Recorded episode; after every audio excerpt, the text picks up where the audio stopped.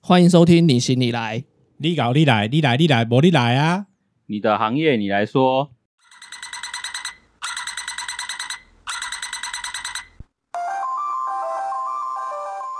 Hello，大家好，我是中年失业的夏，我是魏豪，我们出外景， 出外景我们来到古代出来股没错，对，这是一间漫画工作室，跟这个漫画家的主人是很有渊源的二专同学，我们是全台湾最后一届二专，最后一届二专，对，然后之后二专就没有了哎、。真的吗？对全部都没有了吗？对，就没有二专了，所以我们是全台湾最后一届二专，哦最后一届专科毕业的人。末代二专，，对，可是我们没 有学弟妹，没有学弟没关系，可是就没有也没有学妹，对，也没有妹。然后我不知道我们在重考班还是同学，嗯我哼，们是在学校后来相认了之后，然后讲讲讲，哎、对我也在那补习班，对，我们在同一个地方补习，嗯哼但是坐的位置不一样。我们是后来才相认，然后才聊到哦，原来我们有量子纠缠这样 子。对，好，那我们欢迎阿杰跟艾摸，大哎大家好，自我介绍，所简以我单，们就要自我介绍所以了。可以自我简单自我介好绍。啊大家好，谢谢我是阿杰，我的笔名叫亚特，哑巴的哑，忐忑的特，因为我是一个不太会讲话又紧张的人。那我是艾默，那我跟亚特是夫妻关系，那其实有点小小的害羞，因为我们是呃，我们那是二零一六年才开始，就是决定要转到漫画家这个跑道。以现在台湾的这个大家对于艺术啊，或者是漫画的一些想法，就是能够称家的人，就是要很厉害才可以叫家啦。所以我们呢就只好自己称为漫画工作者，有点不好意思。因为对我会在家里在家画漫画，哦，对，所以我们是漫漫画画家，家。没错对没错，对漫画家，对，没那错，那我就是爱默，大家我好是。亚特，对，阿姐知道我们之前认识的状况啊，我对她的印象就是她永远就是她跟我弟弟差不多大，所以我们以前就会一直就一直叫她弟弟这我样是。叫他哥哥。 对，然后我们就会就很靠别人弟弟。 上次有讲，我在复线的时候有三个很好的朋友，是然后我在二专其实也有三个很好的朋友。是，你都以三为多数就对了，对，我们那个时候就是已经是那个人数小队了，啊对对对。然后 他们同学都叫我们钢蛋三兄弟，可啊是其实我们不玩钢蛋，哎、那为什么要叫钢蛋？因为那时候 GTO 里面有一个钢蛋三兄弟，哦，都会常黏在一起，然后反正唱歌、打电 动。那也可以叫丸子三兄弟 啊，那时候还还没有丸子就对对对有了那对哦时候有玩这三兄弟，因为我大学的时候跟另外两个女生， 三个人是玩这三兄弟。所以这边是丸子，这边 是我们是刚这刚边是 才钢蛋 三兄弟哦，好，可以可以，对对，不错不错，大大致上大致上是这样啊。然后我们会开始比较熟络，是因为做作业吧。就有一次做作业，然后第一次做什么造型课的作业，是手表那个吗？手表开始嘛，开始没默契了，开始没默契了，没有，就是太久了，真的很久。我记得是那个老师不是每次都会教一个艺术史，从新艺术开始。哦，对，你真的有想起来？想起来了，这个就是采访之前都没有蕊，都没有 人好，没关系，这就是这就是最真实的 nature，这真是相对，这是 real。我那一次做作业好像是让阿杰挂名，对，嗯就是因为啊没有是挂名的就不会记得 了，记恨，他记恨谁？没错啊没有还没还没还没还没还没就对了还没还有后面有一个同学，那我们那是以分组的作业，阿杰没有分到组，他的室友我们念复兴的，可是我们我们是不同班，嗯，所以他就跟我讲说，哎、那个阿杰没有分到组，你帮他一下吧。然后我就哦好，我东西就做好，我就就让他挂名挂上去。之后我们就很长一组，后来发现那老师超爱 Fresh，阿杰 Fresh 很强，然后我们就开始现在用不到了。用用不到，他就开始用 Fresh 做作业，然后后起来做， 对，就只用 Fresh 变我挂名， 变我挂名，我们就会去阿杰家，讲说我们今天要做什么东西啊，他就会他永远就会讲说，先来一场 KOF 啊， 对，然后我们就会打电动，第一个做的作业就是做格斗天王的哦， 对，超的烂， Fresh，用 Fresh 哇，你现在感觉你现在心情怎么样？觉得有没有后悔上这个节目？ 为什么找他们来 呢？是找他们找我的，要用 Fresh，所以档案还在吗？可以不在不在， 再也说 不在。硬要说不在， 哦，搞不好我都有留。我还记啊得我们做了什么红轮什么什么展的，不过 Fresh 城市已经停更了， 对，听歌了，对听歌了对，对，我们那时候就会考一个默契，好一个默契，搞一个默契，我永远都会 Q 是 K 的亚高比， 然后他就一定要后面去接，提什么螺丝，我吉波利干。我们会去讲格洛天王的对话，嗯完全不知道是什么在讲什么。。嗯，对，也不太了，但是就是我们会去用那个对话。变成你们的默契就对对了。就是默契大考验重点，是我不会打格斗游戏，可是你不会玩，我不会玩，那你不是来一场，不是每次开始做做前夜前都要来来一一场，场吗？然后我就是被打趴的那个人。哦，所以你是故意，你就很开心，一直约人家来玩一场 这是一种热身吧，手指头热身，什么态度手指头对，这是热身。先让自己有成就这样子。对他们那个宿舍构造就很妙，他还有另外一个室友啊，那个室友就是戴着耳机看 A 片的，他就是在只戴着耳机打电动的，然后另外一个自己一间的，因为他有女朋友，所以他不需要耳机。他不想，他就是在加油站上班，我们就很常去宿舍串门子，这样子过了开开心心的二专生活。然后后来他们就直升二技，然啊后我就到另外一间学校念二技，这样子。我就是落单的那个人，没有考上，然后连老师都很惊讶，为什么你会没考上？这样，哎，这上一集讲过了，对对对对对。然后请听上一集提，醒一为什下，么没考？对请听上一集。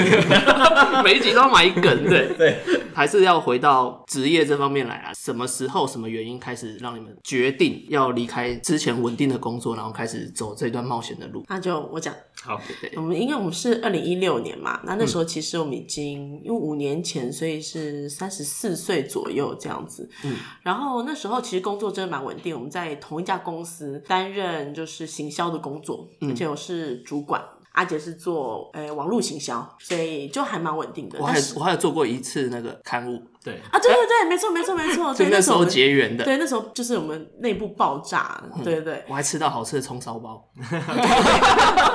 你记忆力好好，父亲不葱然烧乱讲包好可对怕。对，因为你工作其实太稳定，以后你就会越做越比较高的位置嘛，所以就跟老板比较多互动，你就会跟上面的决策可能不是那么的吻合。那时候就已经开始觉得说，那要继续在那家公司工作嘛，那时候还没有太多想法。我觉得有一个关键是因为我们是做行销，那行销的重点就是要说故事，可能是卖产品，或是你是卖一个概念，就要把它变成一个大家可以理解的故事，让大家愿意听。那才去讲，才去认识你里面比较难的、复杂的东西，所以就觉得说，那一直在讲别人的故事，怎么不有一天讲自己故事？我们一直都有一个很有趣的想法，就是说，像画漫画的人呐、或是画画的人，大概是从小时候在班上同学，可能都会有一个五十人的一班，大概就有五六个人都会爱画画。大家可能想一下，就是自己小时候，比如国中，其实蛮多人愿意画画的。但是到了年纪越来越大，然后到了就是有一天你进社会，就发现大部分的人对于就是画画或者相关的回答都是我不懂艺术，我不懂画画，不要来找我之类的。那像我一开始第一个工作是在博物馆当导览员，然后也有一些手作教室，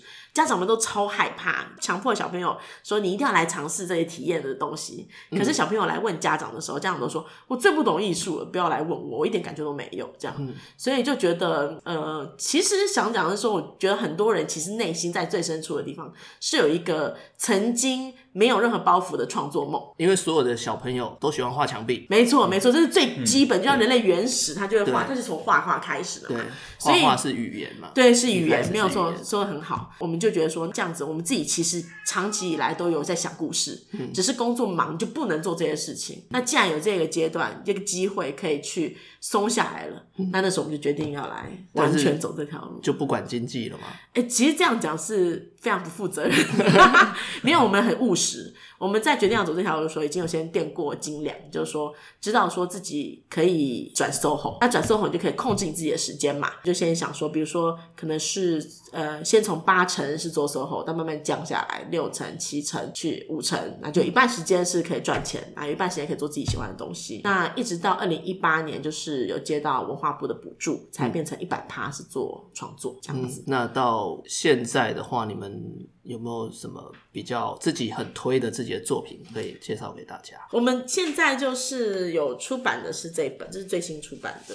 是这一本，但它其实是合集，就是叫做《谁不是米克斯》，它是由行人出版社所出版的。那这本其实是合集，它是有七位漫画家合作，那我们是其中一篇，它也讲就是大概在一九五零到一九七零年有那个驻台的美军嘛，军驻台，那那个时候其实就诞生了很多的台美混血儿。那这些台美混血儿，其实在后来美军离开了，他们就会遇到很多这个社会上对他们无法理嗯解的各种对待，因为他们等于是混血儿，而且不像现在就是混血儿，就是可能是。嗯大家会觉得非常漂亮，我这么比较崇拜这样。嗯那时候就是觉得说你们是杂种啊，而且你们的妈妈都是可能是性工作者等之类，所以他们就过比较辛苦的童年。嗯好沉重的，哎对对对的的主题。我们其实我们两个人喜欢画有点沉重的故事，对，之前读的时候就觉得嗯很不适合我 读，尤其是我这种心灵有受创的人。所以就是在讲这个里面的众生相嗯啦，因为可能每一个混血他的故事不一样。呃，这个是我们还没有出版，在跟出版社洽谈，跟文化部的补助案做嗯的，叫“杯底不养金鱼”。跟喝酒有关系。没错没错，因为我们爱喝酒，哦，他本来不喝酒，然后也变成就是超级 嗯爱也喝是变酒鬼这样，对酒徒。酒徒啦，酒鬼就是没脑喝酒，酒徒有脑喝 酒。自称酒鬼的人都非常生气，请他来淡水找我们。对，然后就是在讲台湾的酒，因为台湾有很多在地酒，然后我们其实喝酒很多都会去喝国外酒嘛，嗯，比如德国有啤酒啊，嗯嗯嗯日本有清酒等之类。其实台湾有很多自己做的很棒的酒所以，这是喝酒的工具书。也可以这么说，对，他是喝酒，哦对，它里面就是的角色就是在环台，然后就一路一路喝下去， 哦，这样真的不那错。每一回就介绍一款酒这样子，嗯，这个很适合阿伟，真的哦。因为他有在酿酒。啊真的假啊，的？不能讲他私酿，现在私酿只要没有卖，现在可以私酿啊只要没有卖他可有去以。上酿，他有去上酿酒课啦，哦，它是啤酒还是什么啤酒吗啤酒啤酒嗯，他有去精酿上啤，酒，对，这样他有去子。酿酿啤酒，然后之前还会叫我们试喝这样子，那怎么样？反正他不在现场，哎，就是啤酒啊，所以你就觉得，哎，他酿的，其实我去 seven 买一罐就好了。没有 因为他他说重点在在啤酒花，对对对对对，重点在啤酒花，没错所以他的啤酒是有一点苦味的。那所以其实是我我们不懂他的啤对，酒，我不懂啊嗯，我也没有像他那么常在品酒， 就是还是会跟他见到面。 对，没有没有 没有，干就净是他会叫我们嗯喝，其实我也觉得哎、很很有趣，因为他还去上了咖啡课，喜欢苦味的这两个都会爱。去上那个怎么样磨咖啡啊，怎么样去手冲啊，什么，他有特别去上咖啡课，后来他有去再去上了那酿酒的课程，那真是个 值得聊一聊。对，真的是。所以我们现在家里面到处都是酒，就台湾酒，就每次买一堆，然后慢慢。可是我还没有闻到醉，啊没有要先帮他酒开瓶一下吧，吧， 对，不是酒窖啊，已经空被空了，已经空了， 已经空了，没有余味这样，对不好意思，不好意难思，怪漫画家都日夜颠倒。这 这没有办法，这超困难的。今天就是很感谢主持人，因为实在早上不可能起来录，我们昨天是六点睡觉，早上在宿醉，设计业很常见没有。可是这个在以前学生时代，阿杰是不可能的。啊。对，来来来，哦再酗酒，没错没错没错，他是准时准时睡觉，时间到要上床的那种，对对 十点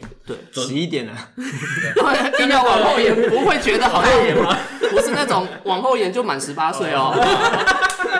不是这样子的。就像灰姑娘那种一样，是不是？其实我玻璃鞋，十我二点到要睡觉。在还没有失眠困扰之前，我都是十二点一定睡觉，但其实对大家来讲也算嗯算算早，我觉算得应该算稳定平常对平平常。常一般啦，对，一般可般是我现在就是呃，为了要配合吃药啊，一些嗯一些疗程，所以我现在都是在十点半我就睡觉了 OK 啊。固定就是得六点起床，嗯就是我要维持很规律的作息，然后才可以保持其实嗯这样身体比较好，我比较正常的人。可是其实你说要要熬夜，我也行啊，就不要吃药。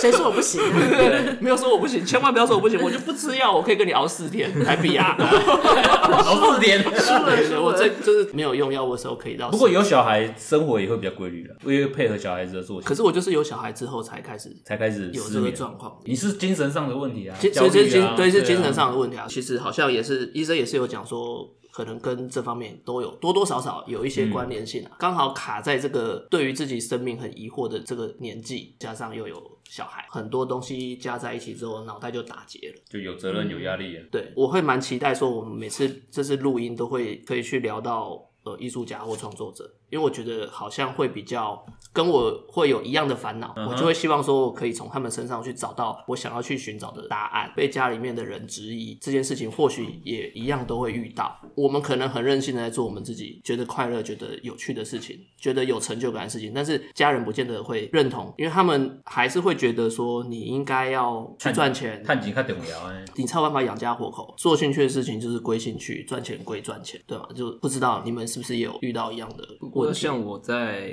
高中的时候，我一因为我嗯是学国贸的，在学校一直都是处于一个二一的状态。还好我们下一届才真的是二一需要被留级，所以我一直都是一个低空飞过。对，所以那时候我就觉得说，我未来我应该没有办法靠着这一条路生活。后来有班上有的同学有去补习，所以就介绍我设计科的这个方向，所以我才知道说，哦，原来是有这样子的路是可以走的，所以我才回去跟家里面的人谈。家里面的人一开始也是觉得说，也不知道这个设计科系到底在做什么。因为哥哥也是老师嘛，哥哥印象中是嗯以因为前是教英文的对，对对，是老师。而且他们认为教学是比较有保障的，其实也是希望说我未来也可以当一个教职。可是那时候我觉得自己是没有信心可以去从事保教职哦对保因证为自己那的时候他们有说希望你教什么嘛，没有，就是单纯说，如果你是当教职就太好了，教什对么啊都好，对然，后甚至是说你去行考政核人员、公务人员嗯都可以。跟我家里面的人很这像，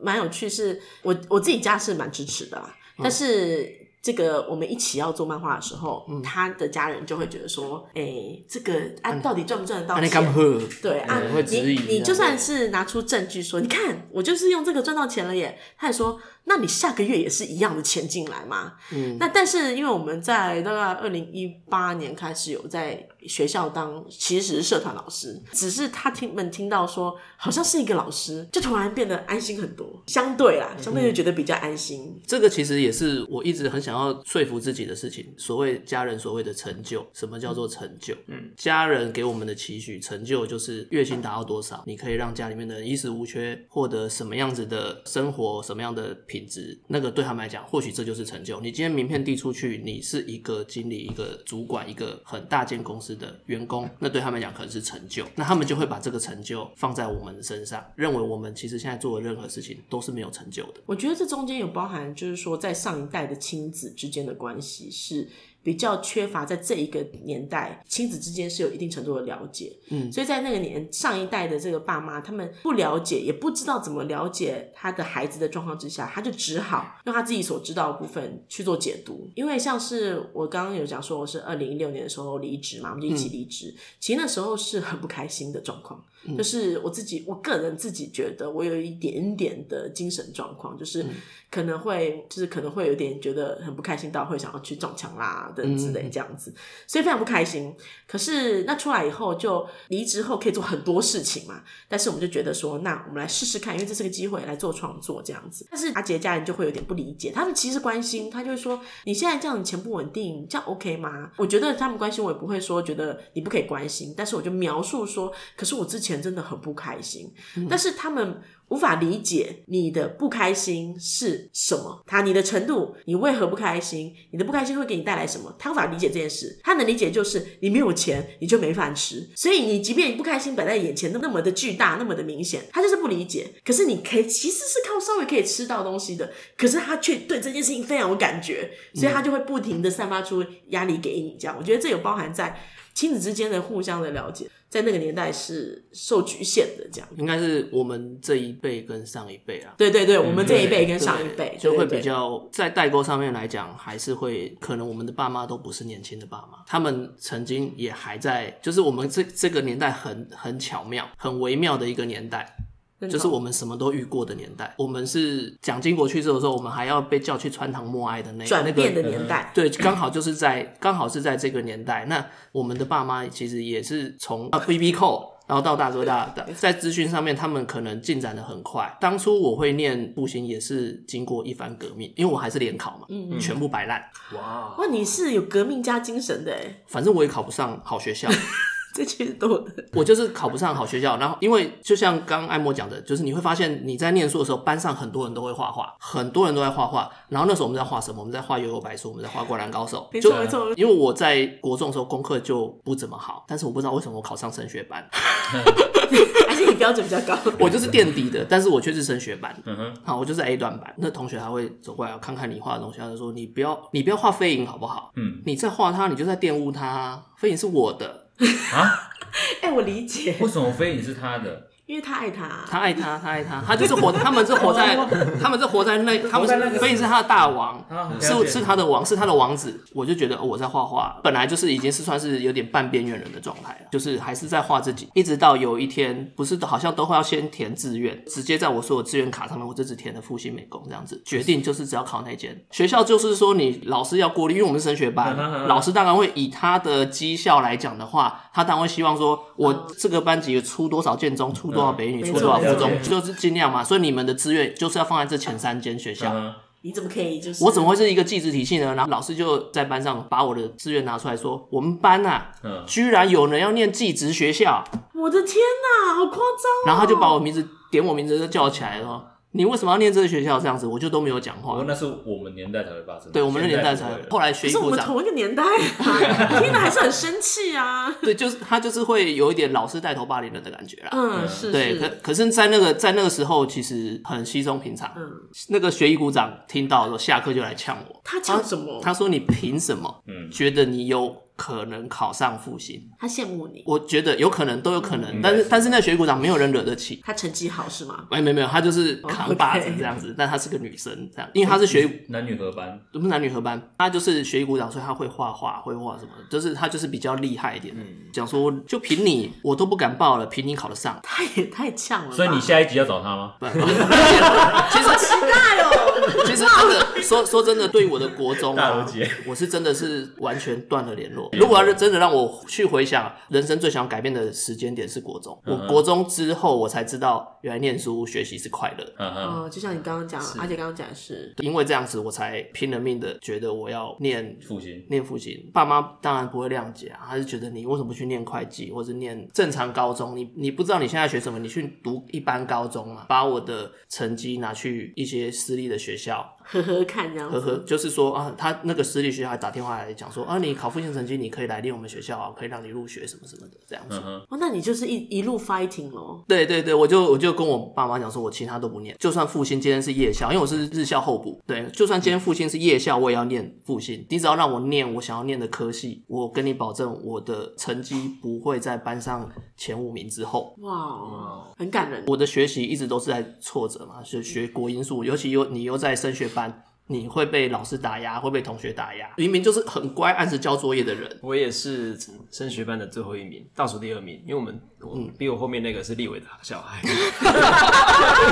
但他含金汤匙，他就不 一样，他就不一样了，对你不是对？最后一名， 对对你是最后一名了他跳不下去。对，他是垫底的。但是 好，我爸妈才让我念，可是他的淡书就是你不准选美工科，什么意思？为什么？你要选广告设计科。他觉得比较有发展，对因为至少底线是这样。我爸有个客人，他是纯艺术的，对那个很很苦恼，说啊，你你之后要当画家哦，可是那个谁谁谁，他他的家怎么样啊是怎么样，是是很恐是是怖。然后是是他是掉了一幅画在他墙壁上，他就是把一坨泥土丢在那座画上面，然后跟我爸讲说，这个是我的艺术。哎、这个杜象 就是的马 桶，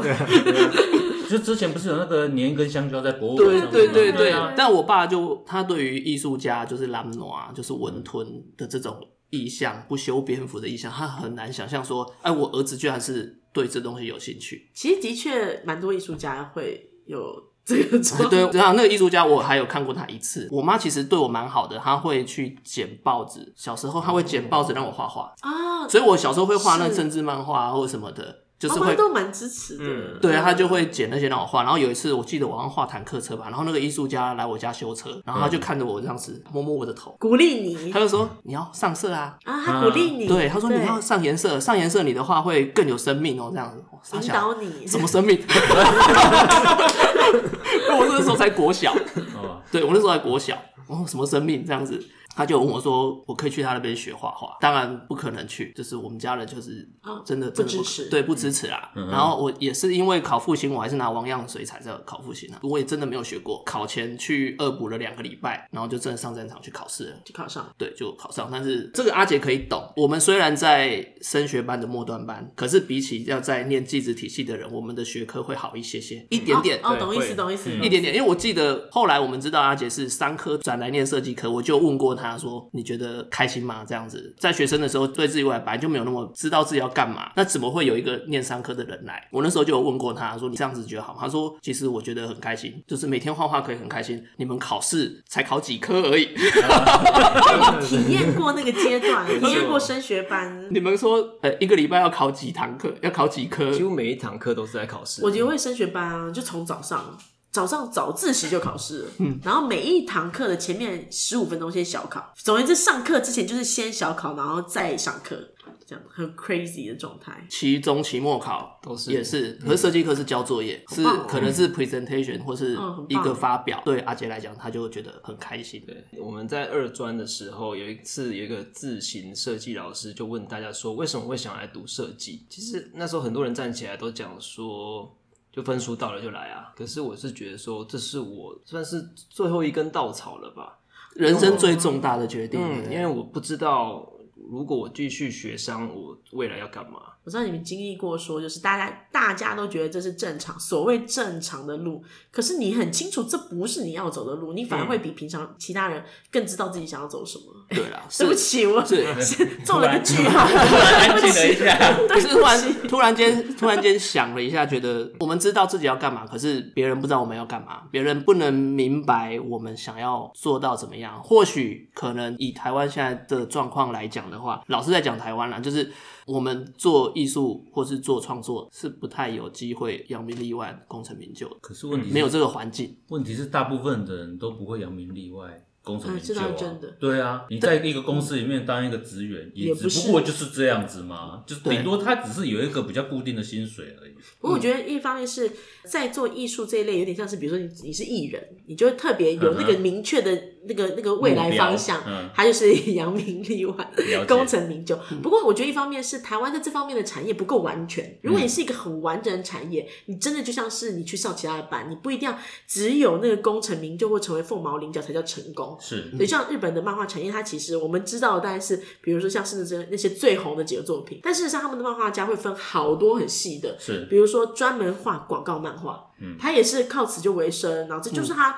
他就像是一个很正常的一个产业里面有各种各样需求的人，但是我们在艺术或创作方面的产业，至少漫画它不够完整的时候，你好像只有一条路可以走，那条路就是成为那个凤毛麟角才叫成功这样。因为韩国现在也有很夸张嘛，他就是为了漫画这个软实力，他们去成立了一个部门，还是一个什么院，然后让大家在里面创作。可是以台湾来讲，其实你可以想象，就是漫画家他的出的漫画，他是一间公司，在这间公司里面上班，你当助手，你当他的编辑，当他的其他的发行的人啊，一些行销的人，你就是在这边工作。只是现在一般的人听到说，哦，我在画漫画，我在漫画家当助手，都比不起说我今天在哪里出版社上班来的好听。哎、对，明明可能是做很类似的事，对，不明明是一样的事情，对但是你家里面的人或是一般的人听到都会觉得啊安利感是团，他就听不懂 啊。可是也没有错，我们薪水可能就真的比那些人少。真的，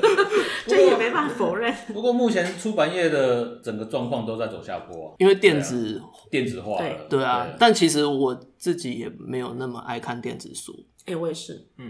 其实实体书还是比较有温度。还是得，也不是说温度，我就还是得翻。比较好读嘛。以那个阅读的逻辑来讲，就觉得哎、我要翻到前面也容易，然后我看一行字也舒服，等等之类的。不知道，就是没有，我倒觉得是温度的问比题。如说你，比如说我们今天拿着平板在看，然后你要这样子看，哎、它就划过去了，哎、我还要看上一页，我还再划回来，然后我再指一下，啊，它又划过去了，也有可能 你要碰就我要对了，哦碰，我不想我得它，碰，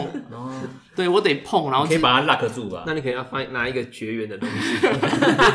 戴手戴个手套这样子戴手套，但我觉得跟温度也有串联啊。这个本身这个行为就是一种跟人的大脑很连结的感觉，那种感觉就可能比较有温度的感觉。不过电子书还是有它的优点在，因为它嗯毕竟还是可以，比如说依照你的习惯去做一个克制。明明就同一本书，我习惯字大一啊嗯点，比如说我已经有老花嘛，我就习惯把它字条大一点，我才有办法阅读得下去。有些印刷体，它就是为了觉得好像这本书好像很细致，上面留白，下面留白，然后那个字小小的在中间一格一格的啊。有些人看到哇字那么小，他根本就阅读上面就有吃力了，更何况把那本书读完。嗯没关系，因为再来就是开始手机可以对折了嘛。对啊对啊对啊，我们之后电子书也可以把它做的跟书一样，让你可以翻啊呐、哦一格一格这样翻嘛。对对对，它还是可以翻。电子化它是必须是未来的趋势嘛，因为环保啊或是什么，它一定是未来会必要去走的走向啊。那只是说怎么样让我们这些老人家习惯，对，没错。因为年轻人。一定很快就习惯了嘛，像我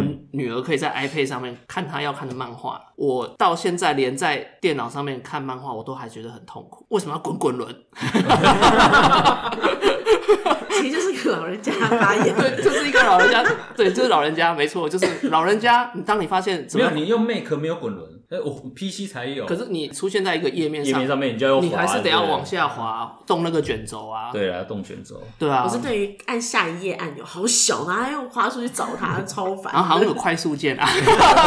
你看，这每个大家都有一每些个人按的钮键习惯都被别人吐槽。对，大家对啦，没有这没有错啦，这没有错啦，就是它真的就是未来的趋势，只是我们还没有那么快去习惯它，接受这个这个时代，慢慢去接受这个没有啦改变的事实。不是啊，他也会进步，他可还认能同对他也会要试着让你可以接受他。所以等进步到到你等到接受它真的可以翻页的时候，我就无敌了啊，对也不对？许也许啊，对啊嗯我，就可以读线上漫画了，这样。好，太棒不了，错等不错那一啊天，不用等那天卖给你。不用滑滚轮，哎、不是找我研发、啊。 我们再讲回来工作的部分，你们现在目前职业上面来讲，有没有让你们特别有成就感的事情？最有成就感就是看到作品出现了，这这是最有成就感。那伊莎呢？呃，不管哦，那这样不对，这样不对，因为最有成就感是读者回应给哦你，读者回信，对读者到回像我们应到给现在都没有读者回对信，对对对对对对，还没有任何的留 言， ，podcast 比较难吧，对不对？他还我很我们多有人做听粉了就砖听了， 我们还做了还粉没啦砖，还没，粉砖都慢慢还是我们自己按赞。 就是读者回应是最感动的。比如说读者，我们有遇过读者，呃，买了以后，然后过了可能 maybe 一小时，然后跑回来就摆摊的时候跑回来找你说：“天哪，我超级觉得划算的！我以为我买这个书三百五十元只是这样，结果发现里面内容超充实，我还叫我朋友来买。”还有夹链带那个对对对对，那个好感动哦，那个对，所以最感动应该是读者回馈。最感动，不是他真的读到你想要讲的故事，通常他是会讲描述他怎么样读到你想讲的东西，比如说哪一段他觉得很感动，他说我都看到落泪嘞，嗯，这种真的成就感非常强烈，比是起要哭了吗？ 比起、啊、没有没有，刚清个喉咙，不好意思，比起那出版社说我愿意拿钱给你还感动， 真的吗？我是这样啦，的对，确，我现在是出版社，我代表出版社用两亿跟你买授权。很感动， 最感动就是这个两亿在哪边，先开张支票来， 对先感到再来感动。就是从那个春日部银行提领。那阿杰呢？我觉得呃，可以可以这么说哎、因为像刚刚我们车上有一个吊饰嘛，那个就是、啊是是是对，就是那个读者，他读了我们书之后，他觉得很感动，希望可以有所回馈，所以他他就把送他做了一个，他自己做了一个吊饰，他也 是一个喜欢动漫的人，嗯所以他也会做一些自己的周边去卖。他就读了以后太感动，他就说：“那你可以从我的商品里面挑一个，因为我想要回馈给你们。”我们现在这边有那个印刷厂， 可以介绍一下，我我我我我拿一下我的名片，对，有很多东西可以做哦。所以那时候是呃，我们在去年的时候刚好有一个采访，那个采访是一个写论文的人，他就是去找了很多位在台湾的漫画家，那他刻意去找不同成就，所谓那种世俗认为的成就漫画家，那我们就是里面最刚进去的，他就有一个问题是问说，那你在画漫画的时候有什么压力？因为他们可能假想就是说，呃，可能会是呃钱不稳定啦，工作量不稳定啦，或是画出来的东西你认真很久了，可是完全没办法换钱，这都是非常容易遇到的。嗯，可是这些压力在讨论完一轮这些压力之后，他就反问一个问题说：那你觉得你幸福指数有多高？我们都说我们幸福指数超高，因为其实你是为了这一个幸福这个点才选这条路嘛。嗯，我们其实有原本工作，我们还可以继续用原本的专业去找下一个工作，就算你就算你要离职了，所以是为了这一点才去选这个工作，那所以就很清楚自己在干嘛这样。觉得我们有点雷同，那唯一只有背景不一样，不相同。没错，在创作的当下是是开心的，在你产出的过程中也是开心的。可能因为你们现在没有小朋友，所以你还没有真的遇到到很现实的状况。比如说像我来讲啊，我住家里，我有小朋友，所以我有爸爸妈妈要养，我有小孩要养，我会变得很屈就在现实面上面来讲。即便我老婆很支持我，她觉得你可以去做你觉得快乐的事情，她很支持我是因为她觉得你很清楚知道你自己要做什么，你的兴趣在哪边，很棒。因为他是没有目标的人，对他来讲，工作就是工作，工作就是赚钱。你今天讲说，哎，你有什么梦想吗？你有想要完成什么吗？他是没有的。所以其实某个层面上，像我们也很明确知道说，我们自己是不打算生小孩，以及就是比如说接工作，嗯用什么方式，SOHO，我们自己像做网页跟行销是我们专业嘛，我们就接这方面工作。当时是确定，比如说固定合作的客户等等之类，然后知道钱进来的速度，才真的走这一行，一定要非常理性。其实也是有详密的计划，对对啊对对，梦想是梦想嘛，你可以很理性的去做梦想，让让那个感性跟理性的部分结合在一起。我要做到什么样的程度去 push 我这个梦想，到最后变成梦想，就是我可以直接完全执行的部分我。觉得，因为在我们做这条路的时候，有真的很多比较年轻的朋友，就 maybe 是二十几岁的朋友，嗯会我们说，可不可以我也转 SOHO？因为 SOHO 对大家来讲是一个很甜美的果实在那嘛，好像你时间很自由啦，大家都觉得好像你对你今天挂设计师，哇，好像光鲜亮丽斜这样杠子。啦之类的，嗯所以就会说，那你怎么当 SOHO？其实这条路不是说你怎么当 SOHO，而是你有没有准备好才是重点。因为要当 SOHO，你可以今天就离职，然后说我可以开一个条件在网站上面，你就开始当 SOHO 啊。重点不在这，而是你前面有没有在你还有机会，比如说你成为别人的职员，或者是你在别的工作的机会上面的时候，你都把握每一刻。很多人会很画地自限，比如说我今天是一个设计，结果呢突然来了一个工作，然后那工作就说：“哎、我们那个文案来不及，你可以先写一下嘛。”他就觉得很不开心，就觉得说：“哎、你今天又没给我多少钱，等等之类的。”这其实就是个机会。当你每个机会把握的时候，你就发现你自己原来你的那个宝藏库，你自己的那个的能量是很高的。这时候你才知道可以评估你有没有办法做 SOHO，而不是说我现在就以抱着我要去做 SOHO 的路线去，这是我我的想法啦。这样子，像我跟阿杰是就是颠倒，我是、我是很理性的那一个，然后他是比较感性的那个，但是果我然们是我弟弟， 但我们遇到就是，我觉得对于理性人来讲是，他因为理性的思考，所以他会容易把他感性的部分用理性压住。可是感性其实不会消失的，我看起来就是属于一直都是可以很坚强的去面对，然后可以明明有这么多困境，可是我可能排一下他的 priority，然后就去做等等之类的，会去做一些像这样的思维，比如说像你刚刚那讲的，就是他会，哎，你会很纠结，可他很快就帮你分清楚说。问题是这个就是再怎么样也不会到多少，那你其实现在离职也没有损失。我举例，所以我是属于理性那个，但是理性那个就是会在有一天原来他要爆发的时候，他是没有预警的，因为他之前都不知道说原来自己有这么多的情绪是被压在那个地方，所以那时候我就变得是就是也是一样，叫上班前真的是非常痛苦，我就回想真的好可怕、啊，就是所以像干呕啦，你、嗯，对，刚好，对，我觉得有时候直接讲也没关系。有时候我甚至在那个时候就理解为什么人会想要自残。我没有真的做，可是我理解，因为可能心里面太痛苦了。可是那些心里面的感觉是无以名状的，所以你会发现说，如果我弄伤自己，那些东西还比较有名状，你会甚至会觉得说。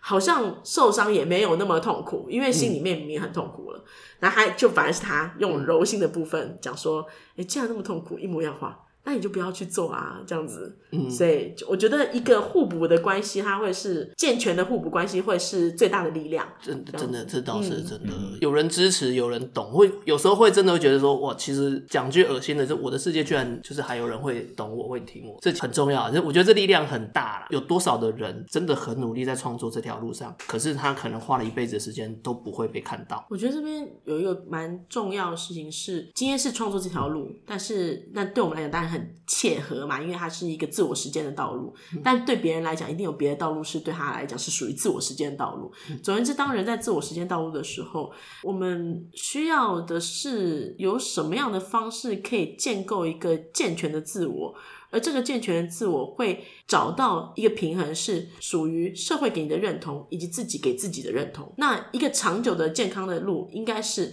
最终的认同是来自于自己给自己的认同，但并不代表你忽略社会给你的认同，而是你知道怎么样去面对这东西，因为它永远都会必然是在某个程度上打击你的。也就是说，我们会看到有些例子是，他已经很红很红了，他还是好孤独。他明明是大部分人都敬仰的对象，可是他却孤独，然后最后他自杀。所以很明显，那一个有关于你自我的认同这一件事情，明显它其实不是来自于社会给你的认同，而是在于你怎么去看待这些事情。那可是你怎么看待这些事情，就是真正的我们要去找的那个答案，而不是说最后我们是真的红了没。你怎么看待这件事情？是指说，比如说，不是不还是，比如说像是我们也遇到很多人都没有看我们的作品，一定不会你一出来就很红嘛。但是你不停的去咀嚼说，你做这件事情对你的意义是什么？到底意义是什么？你比较容易取得的意义，就是因为别人看，这是最容易取得的层面。你别人看，所以我做，这很直白。但我不是代表说我得到答案了，而是说在你不断的去咀嚼说我做这件事情的过程，我大脑的变化等等之后，你会发现说最后的意义是因为我不能不这样做，就是因为我不这样做，我就不开心，不然我现在就去当会计师了。所以当你发现说原来我不能不这样做的时候，你就比较知道怎么去面对别人没有来看你的东西。但我们一定做这件事情，也希望别人看，也希望自己开心。可是你知道最重要其实是希望自己开心这一块。所以这一块的不满足，相对你就知道如何去面对它。但这是个不容易的过程，因为它不是一个，只是我刚刚这句这一串话，它就执行的，因为大脑就不这样听话嘛，大脑就是有感觉说怎么大家都不来看。我觉得它是一个完整的人格构成。可能比如说某个层面上，我只能讲我自己。比如说，我觉得我有一个非常健康的婚姻，自己的家人在这方面很支持我。那我在这个过程当中，我怎么样去跟亲近的人去分享我的这条路？那慢慢慢慢，它就会建构成一个你自己是健康的人格。那你就可以去执行刚刚讲的那个比较困难的地方，就是发现原来这件事情对我的意义是什么。所以最后想要走出这条路是开心的，不是在这条路上你怎么做创作，或是别人给你，而是你在别的方向，可能是原来是我跟爸爸关系不好，他从来没有给我一，我自己解读他没有给我一个开心的成长，所以我没有归属感，所以我在面对这条路听起来有点漫长，所以我在面对别人不看我作品的时候，我比别人还痛苦，因为别人也有其他作者，有人不看他的作品，可他每他 handle 的很好，那那为什么他可以 handle 得很好？原来我要处理的是我自己的其他部分，那这一块我就处理得了，好深奥，就就回去好要深听奥六次。我可能这回去真的，不是啦 哦要听没有六，次。我觉得那也不是什么答案，是而是我自己的一个想法，包括嗯说，呃比如说像我有去上一些心理的课程，我嗯觉得有很多事情，这课程其实也不一定给我们真正的答案，是这课程告诉我们一个方法，那个方法是你去认识自己，认识自己这些东西，它就可以去面对，不是它迎刃而解，而是你可以知道怎么面对它。嗯对，认识自己啦。之前去身心科的时候，那医生有这样建议我，我会去会去创作，会去做这些事情，就是它是我遗书里面的遗憾。医生说，你为什么不把你的遗憾拿出来做呢？因为毕竟遗书还不用用，对，后来我就把我的东西做出来的东西印出来给他，然后他就说很好，你可以准备写下一封遗书了。嗯，医生认为说你这样子算是做一个自我实践啊。然后其实我自己后面回想说之前的一些事情，然后跟现在这样来讲，我会觉得我今天这件事情做完了，可能我创作之前累积的这些东西，我真的把它达到我要的目的之后，我今天突然间怎么了，我不会有什么太大的遗憾。我 maybe 我的遗憾可能是我的小孩，我的家人，嗯嗯，但是在我的呃人生经历或是在我的工作上面来讲的话，我好像没有太多的遗憾，说哎、诶我什么东西没有做完，我什么东西没有实现，我有一个东西未完成，我好像都做完了。那我觉得这个可能我这个问题来的太晚，我反而会觉得我这个问题来的太晚。如果这件事情在我二十几岁的时候还没结婚之前，它出现了，开始做了，可能我的压力、经济压力或是什么不会到有这种那种三大的感觉。我现在是自己觉得，嗯，可能来得太晚，自己醒得太晚，自己对之前的工作上面来讲，可能在目标上面自己太坚持，在那个环境之下，然后待了十几年，可是我一直都没有做到达到自己要的目标成果，然后努力的去耕耘，然后直到被人家一巴掌打醒之后，才知道说，哦，你在这个地方，你在这间公司，你一辈子也不可能做到这样子。而且问题不是在你身上，那个环境就是这样。好的，那我们现在先聊到这边，大家休息一下，喝口水，我们下一集再继续聊。